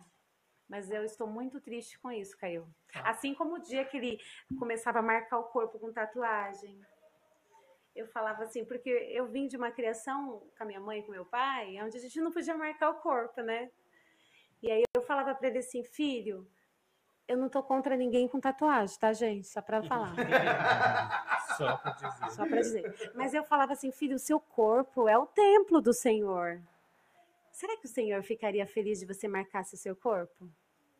E aí eu tive um retorno esses dias. Mãe, eu tenho 18 anos. Eu não vou marcar meu corpo porque você não gosta, porque eu vou estimular minha irmã a marcar o corpo também. Então, assim, ele sabe a carga que está nele, que ele é um menino responsável, um menino que um, um jovem abençoador que pensou que ele também lá em, na minha casa ele é uma referência não só para para a família, mas ele é uma referência para a irmã. Então, é, eu não disse que é pecado, tá? Eu só estou dizendo o, o, meu ponto de não, vista. Não, seria para você. Tudo então, bem. música mundão, eu ia ficar chorando. não, é, As lágrimas iriam descer muito. E o joelho isso? iria dobrar. eu falo isso porque uma vez eu fui a um congresso e aí entrou nessa questão da música. Né? E aí perguntaram, fizeram uma pergunta se poderia. Hoje eu tenho uma visão diferente, lógico. é, Eu penso até um pouco diferente do que você pensa, referente. É, porque eu sempre falo, lógico, a partir do momento que você está cantando, você está adorando alguém. Porque essa música foi inspirada para algo ou para alguma coisa. É, entendo. Mas a partir do momento que, que você está é, trabalhando, eu penso um pouco diferente. Não, não que você esteja errado e eu esteja certo, ou Uhum. vice-versa. Mas eu penso um pouco diferente. Mas é legal que, assim, você se sentiria retraída, mas não proibiria. Não tem como proibir. Infelizmente, é, o, tudo que eu tinha que fazer por ele já foi. Ele está com caráter formado. A- é, não desde os 18, mas o caráter dele já está formado desde os 8. Então, todas as decisões dele foi acompanhada pela gente. Então, com 11 anos ele quis se batizar, é a decisão dele. Ele quer ir para o louvor, é tudo é dele. Então, a gente só instrui, fala se ele está certo ou não, ele pede nossa opinião, mas você, eu já, o que a gente podia fazer com ele na questão de, de- do Senhor, na questão de ensinamento, a gente já ensinou. Então agora é ele que precisa viver isso, viver o que ele aprendeu, viver o que ele, ele tem vivido. Não somente ele como a Maria, eles têm vivido o que o Senhor nos instruiu para instruí-lo, porque ele não está, não foi nosso filho à toa. O Senhor nos escolheu para ser pais dele. Então, ele estava nas nossas responsabilidades. Então, tudo que a gente pôde fazer foi feito. Agora, Ó, eu sei que é um assunto delicado, mas só para deixar aqui, ó, o. Caio tá em total sintonia com você. Até mandou aqui ó, um, um sinalzinho aqui no, no chat aqui. não, meu amor. o que você tá falando aqui. E só complementando aqui, tá, já? Ó, eu respeito 100% a sua decisão e a o seu jeito de enxergar isso. Só queria ponderar aqui algumas coisinhas, tá? Primeiro, é que a música, ou como a gente conhece dentro da igreja, ela não é uma verdade absoluta. Por quê? A música, quando, como a gente conhece dentro da igreja, a gente conhece a música com letra, com finalidade, né? E a parte musical, sons, certo? Essa mesma música que a gente conhece como letra, finalidade e sons existe em outros locais, fora da igreja. E a música, agora falando como um profissional da música, tá? Ela tem a principal finalidade dela é adorar a Deus. Eu tô falando isso como profissional da música. A principal finalidade da música é adorar a Deus. Tanto que o único ministério que vai continuar lá em cima, qual que é? É o ministério da adoração. O ministério do louvor. Não vai ter pregador lá, não vai, não, é só esse. É o, o de, de adorar. Só que, como ele disse, a música não é só isso no absoluto. Fora esse, que é o principal objetivo da música, ela também tem um objetivo secundário. E esse objetivo secundário, a igreja não consegue colocar de uma forma plena para todo mundo. E qual que é esse objetivo secundário? É alimentar, é nutrir a alma e os sentimentos das pessoas. Eu concordo 100% que se a letra não adora Deus, concordo 100%. Significa que ela não está exaltando a Deus. Agora, não significa que ela também está exaltando a outra parte. Tá? Por diabo. ao diabo ou a outra parte. Por quê? Porque nós, como seres humanos, nós precisamos alimentar a nossa alma. E a nossa alma, ela é alimentada de recordações, de emoções, de sentimentos, de lembranças. E às vezes a gente não consegue fazer isso de uma forma plena dentro de um contexto religioso. Eu discordo. Não, tudo bem. Às vezes a gente não consegue fazer de uma forma plena dentro de um, contexto religioso, porque o contexto religioso, ele, ele é meio que moldado, ou ele é meio que estabelecido para a gente seguir algum padrão, para a gente é, não ter contato ou evitar algumas situações ou algumas, algumas coisas do cotidiano, né? Eu acho que é, é, não, não, não vale nem a pena trazer para cá, mas assim, é, eu acho, eu acho, tá? Não tô falando que eu tô certo, mas tô falando assim que eu acho que a música aqui na Terra, ela tem um poder muito grande fora da igreja e também fora do louvor. Aí eu vou te dar aqui agora experiências pessoais minhas. Eu chego em ambientes, eu frequento locais que eu consigo transmitir para pessoa, as pessoas e não é falando. Não é falando, olha, eu sou da igreja, ó, eu vou para a igreja, ó, faz isso, faz Não. A pessoa me escuta e fala, você é da igreja. Você é diferente. E, e o meu instrumento é um instrumento que não tem voz, é um instrumento que não tem palavras. Às vezes eu chego em locais que eu vou ter que fazer uma apresentação ali e com músicas seculares. E as pessoas olham para mim depois e falam: Nossa, quando você tocou, eu senti uma coisa diferente. Então, assim, só para fechar esse assunto, Uhum. eu entendo o seu posicionamento, eu concordo ali uns 90% com você disso daí. 90,5.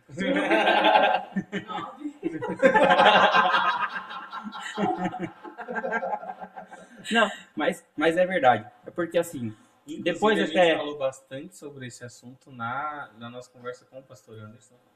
Né? A, gente, a gente entrou mu- em muitos detalhes referente a isso. Então, você que não assistiu, entra lá, procura lá no, no nosso canal que tem essa, essa conversa. Porque ele fala também dessa questão do exemplo que você É dá um nos para- lugares onde você é um anda. paradigma muito é muito cruel, porque, Genice, olha, posso falar para você por experiência prof- pessoal de vida, né? 95% ou mais dos músicos profissionais, dos músicos seculares, foram formados dentro da igreja. E 90 e poucos por cento dos trabalhos profissionais gospels são gravados por músicos seculares. Porque 50% não estão convertidos. Não, não, não é. Sabe por quê? É porque isso entra, entra dentro de um outro assunto, que é um pouquinho tenso. Que, Que vai demorar gente é, que pode estar também, que é o ou, ou o seguinte. cara que tá preocupado com as horas, porque eu ainda tenho duas perguntas. Foi- Não, mas eu, eu gostaria de tocar nesse assunto, que é, que é o seguinte: exercer a sua profissão dentro da igreja. Isso é uma coisa que eu não consigo. Não consigo de jeito nenhum. Ó, já pastor Silvio Michelet já veio falar comigo. Eu já tive propostas de pastores grandes, de igreja grande, que falaram assim, ó, vem pra minha igreja, eu vou bancar o seu CD, você vai fazer um trabalho assim, assim, assado, a gente vai fazer uma agenda ministerial, você vai viver só do seu chamado. E eu não consigo colocar na minha cabeça que eu vou sair da minha casa, ó, eu vou sair da minha casa, eu vou para uma igreja adorar a Deus e vou voltar de lá com dinheiro. Se Deus te abençoou, Eu não consigo, Janice. Sabe por quê? Porque eu, eu não consigo, assim, ter uma expectativa em falar assim, ó, eu vou ganhar o dinheiro dentro da igreja. É uma coisa minha, eu não consigo. Eu- eu acho E muitos tinha- músicos, Já é isso que eu tô falando. Eu gostei desse tema pra gente fazer um, um bate-papo específico. porque tem outro tema que casa com. Que é muito legal a gente. Aí, por isso que eu te falei, lá do- do- dos trabalhos. dos trabalhos gospels de grande é, relevância, muitos deles são gravados por, por profissionais seculares por conta disso. Porque muitos músicos que são formados dentro da igreja, que estão lá na igreja, não conseguem exercer um ministério. na verdade. Não sei se pelo mesmo não motivo é que que o meu. por conta disso. É que, Aham. assim, quando eu aceitei Cristo, que eu comecei a caminhar com Ele, duas coisas eu tirei da minha vida. Uhum. Tomar cachaça, né? Cerveja. Eu disse pra Deus, pra Ele. Não tem nada a ver com homem, não tem nada a ver com religião. Eu disse pra Ele que é uma coisa que eu nunca mais queria colocar na minha boca. Era bebida alcoólica. Pior que eu tava meio normal, né? Que a gente tá aqui, a gente tá normal. Colocado errado aqui. É. Bebida alcoólica é uma coisa que eu nunca mais ia colocar na minha boca. É bebida alcoólica. Não é Uhum. porque eu sou cristã, não é porque. Não, não. É eu com o Senhor. Uhum. E lou- música. Uhum. Porque a música eu pego muito rápido e ela fica na minha cabeça e não sai de jeito nenhum. Então, não ia trazer edificação para minha vida.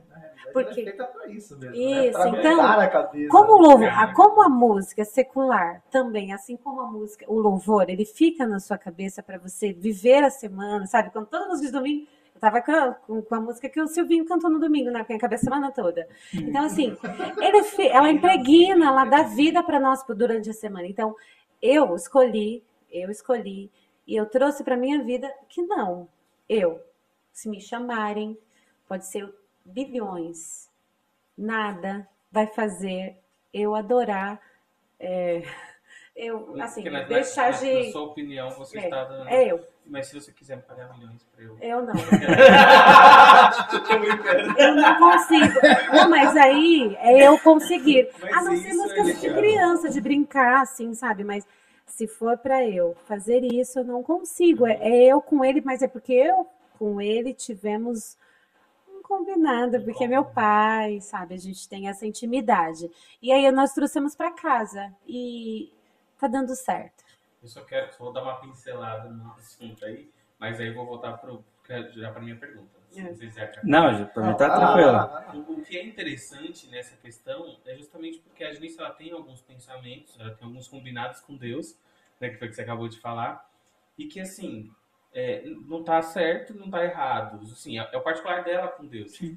Isso não muda o fato dela estar na igreja que ela está, não muda o fato dela adorar da forma dela, é, de ser respeitada pela opinião, de respeitar a opinião do outro. Isso é uma coisa que a gente sempre preza muito Sim. não é querendo fazer o merchan da Elin, mas já fazendo, a gente tem uma diversidade muito grande no nosso ministério. Demais. Tem- De gostos, de, de interesses, a gente tem pessoas de, de vários tipos, assim, cada igreja tem a sua característica por conta do bairro, né, do ambiente onde está e das pessoas que estão lá. Então, eu só queria fazer esse adendo, né? É muito legal isso. Eu acho isso muito interessante. Vem pra ele. Porque a gente.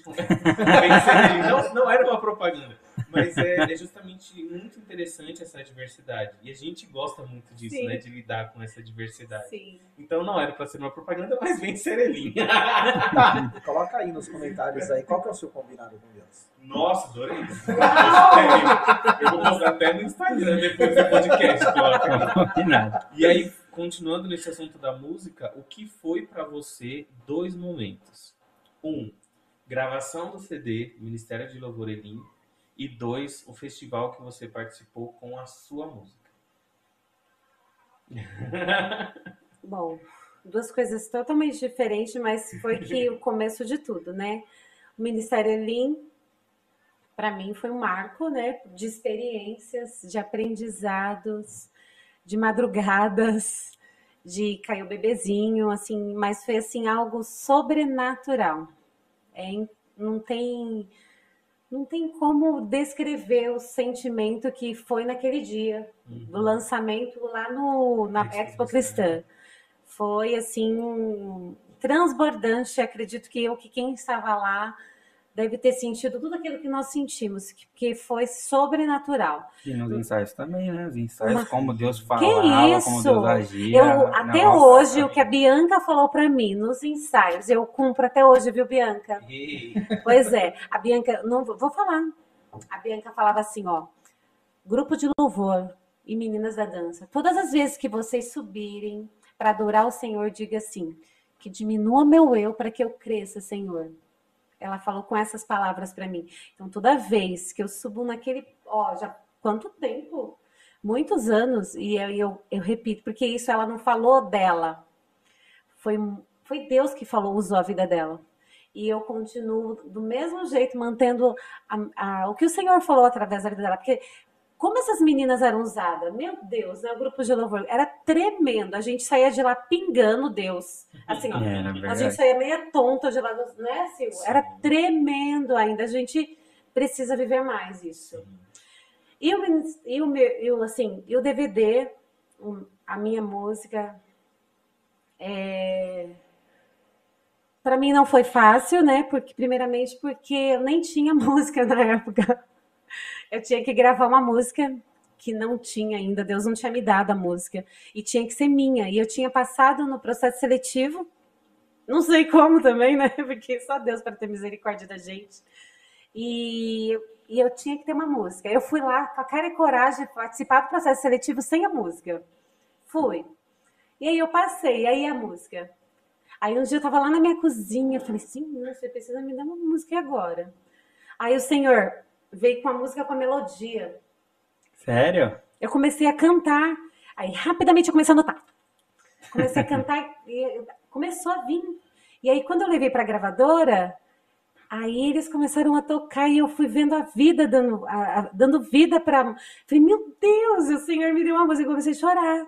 Então é, a gravação e lá a gente tinha que chamar muitos convidados. O que, que é isso? Eu tinha que vender várias entradas.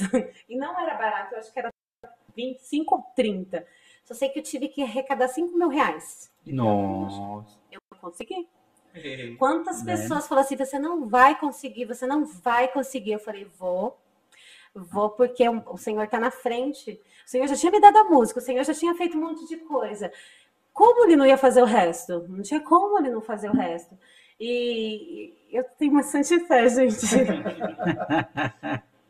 porque para ter fé mesmo, né? Porque eu não tinha ninguém para tocar, eu não tinha, assim, era uma produção muito bonita deles, da própria produtora, e, e foi maravilhoso. E assim, e, e o Senhor, ele, ele me deu esse presente. É, a gente está lá no meu YouTube, tá? Pode ir lá. Dá um like lá.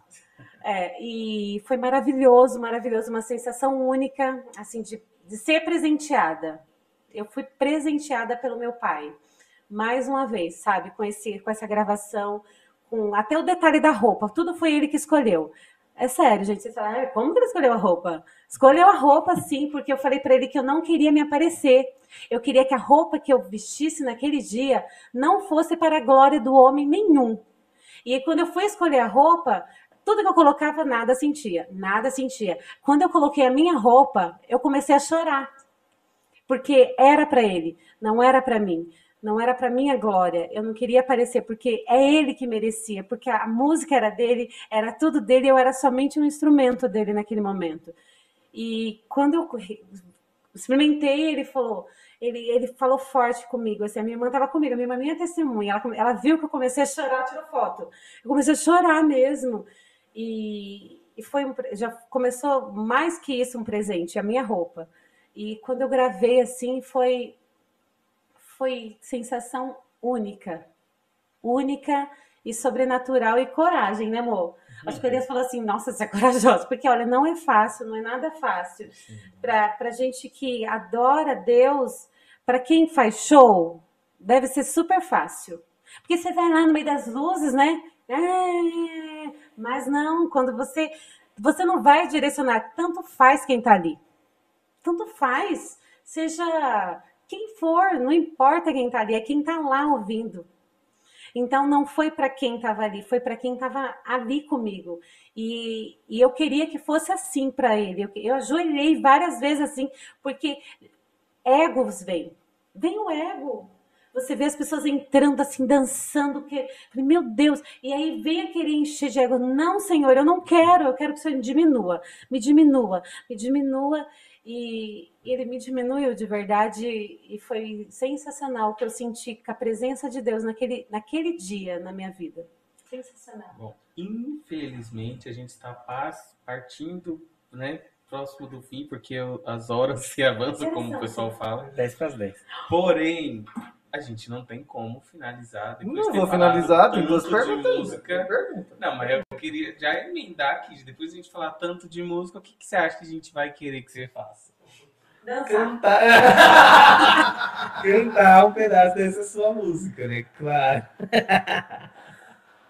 Você acha que aqui a gente. Você acha que a Então gente todo mundo pode mata a pessoa pela metade? Não. E, e fora isso, você também tem sonhos de fazer mais músicas, de repente fazer um CD inteiro, autoral? Ou É. eu sei que você já compõe mais músicas, né? Fora as que você gravou oficialmente lá. Mas quais são os seus planos, assim, dentro disso? Bastante, eu sonho muito. E eu sonho alto. Eu tenho sonho, sim, de gravar, mesmo eu não sendo uma cantora. Assim, eu não me sinto uma cantora, eu não me sinto, mas eu sinto uma adoradora. Eu sei que a minha voz, quando eu canto, traz cura.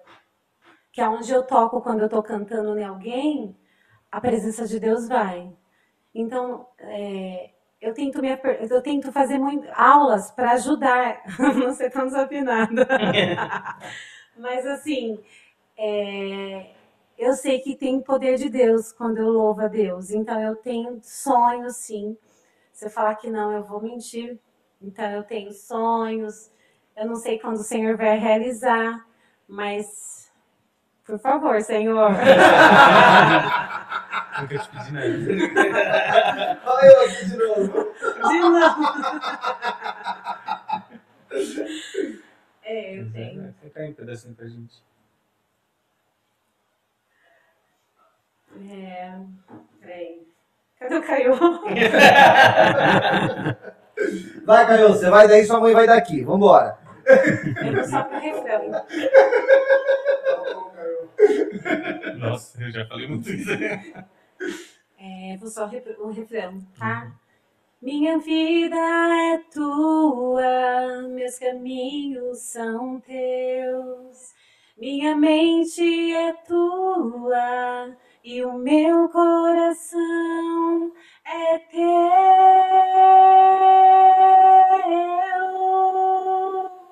Eu preciso de ti, eu preciso de ti.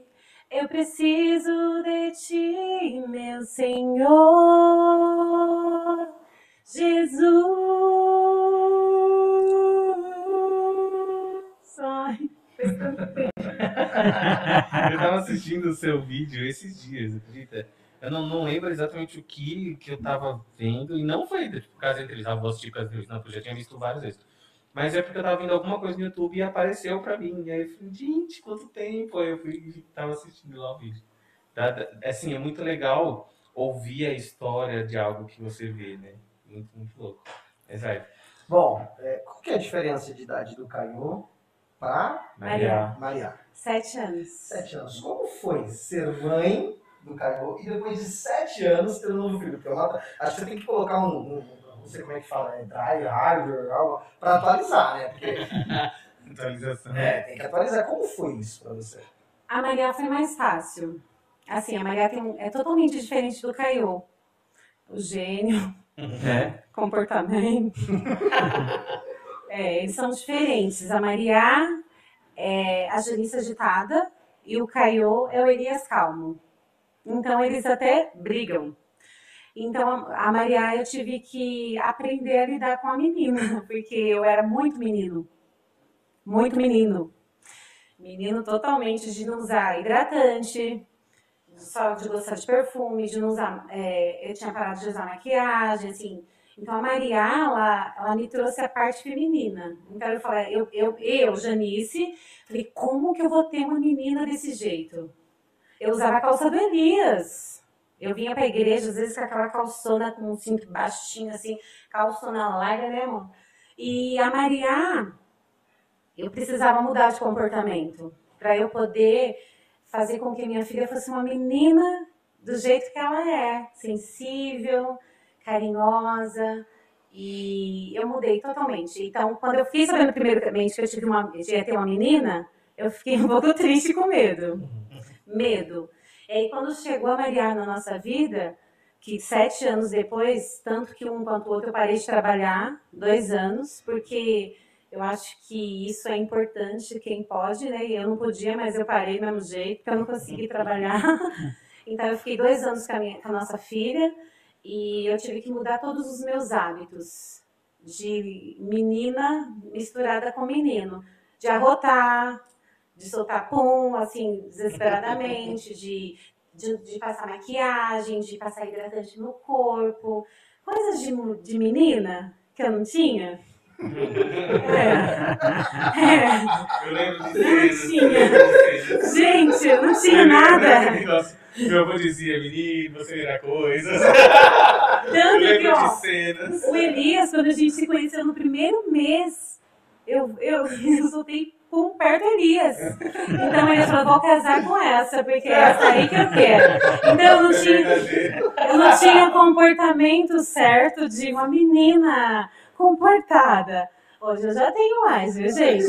Bem, né? Imagina que feio. Não. E eu, é sério. Agora, agora eu virei uma lady. Eu acho que eu já descobri qual foi o Charlie. Quem saiu do teatro era demais, meu Deus do É céu. muito divertido. Eu, eu não tinha vergonha de nada. De A nada. gente às vezes estava no ensaio do teatro, a gente... Aí eu ainda não tenho Um momento de atenção. Era. Era mesmo. Ela parava de sair do teatro pra fazer gente, eu adoro. Era. Tinha um comportamento sério. Ainda assim, é claro que eu sou verdadeira. Sou uma, a Janice não. Essa Janice não, não mudou tanto, mas mudou mais pela Maria. Então, assim, a Maria é uma menina, né? Sim. É uma menina mesmo, menina bem comportada, bem, bem educada, que gosta de maquiagem, enfim. Então, toda minha essa trajetória, esses sete anos que eu demorei para ter a minha filha, foi começar de novo e começar com uma menina. Não foi fácil, mas foi prazeroso. Foi ver o que você está conseguindo. Entendeu? Eu ainda estou conseguindo. É aquilo que o pessoal fala, né? Quando nasce uma criança, nasce uma mãe. E Nascer. também um pai, porque é uma construção. Não é apenas você que vai construir, a, tipo assim, o, a- o filho, todo o conhecimento, todo o caráter. É também você que vai se ter aquele momento de, de construção, de reconstrução, de aprendizado. É tudo, cada situação é uma situação. Né? É isso já, não sei se vocês têm mais alguma pergunta, você deixasse uma mensagem para todas essas mulheres, visto que nós estamos entrando no mês das mulheres. Antes, só gostaria de agradecer aqui a todos vocês que estão aí acompanhando a gente desde o começo da live. As últimas mensagens aqui não foram lidas, mas eu faço questão de ler, tá bom, gente? Então, olha só, a Cleia ma- mandou aqui, ó, lindo agir de Deus. O Caio falou assim, é totalmente verdade que esse versículo fala tudo aí, que foi exatamente o versículo que a Juliana mandou aqui, ó, em cima, tal. A nossa busca verdadeira traz sempre o melhor. Aí depois ela mandou o versículo, busquem, pois, em primeiro lugar o reino de Deus e a sua justiça. E todas essas todas essas coisas serão acrescentadas a vocês. Tem, dependendo da versão da Bíblia, né, todas as demais coisas vos serão acrescentadas. Né? E depois veio aqui ó, a Lilian Rino, dos nossos causos. Então, gente, muito, muito obrigado. Lembrando, tá só começando o mês da mulherada. Começamos aqui com chave de ouro aqui. Agradecer, Janice, sua presença. Dizer que continue com o seu ministério, com o seu chamado. Eu vi que na hora que você cantou ali, você fechou o ali para se concentrar, mas deu para para sentir que você ainda tem mais lenha para queimar, que você quer isso. Então não deixa, não deixa assim, depender de um evento para fazer mais. Né? Se você já gravou uma, já tem essa gravada, se Deus te usa dentro da sua casa, dentro do seu ministério, por que não em outros lugares também? Deus tem uma obra na sua vida. Então, faça. Tá bom? Então, já que é você a nossa convidada, Janice, deixa uma mensagem aí pra galera aí, pra mulherada, pra todos que estão aqui.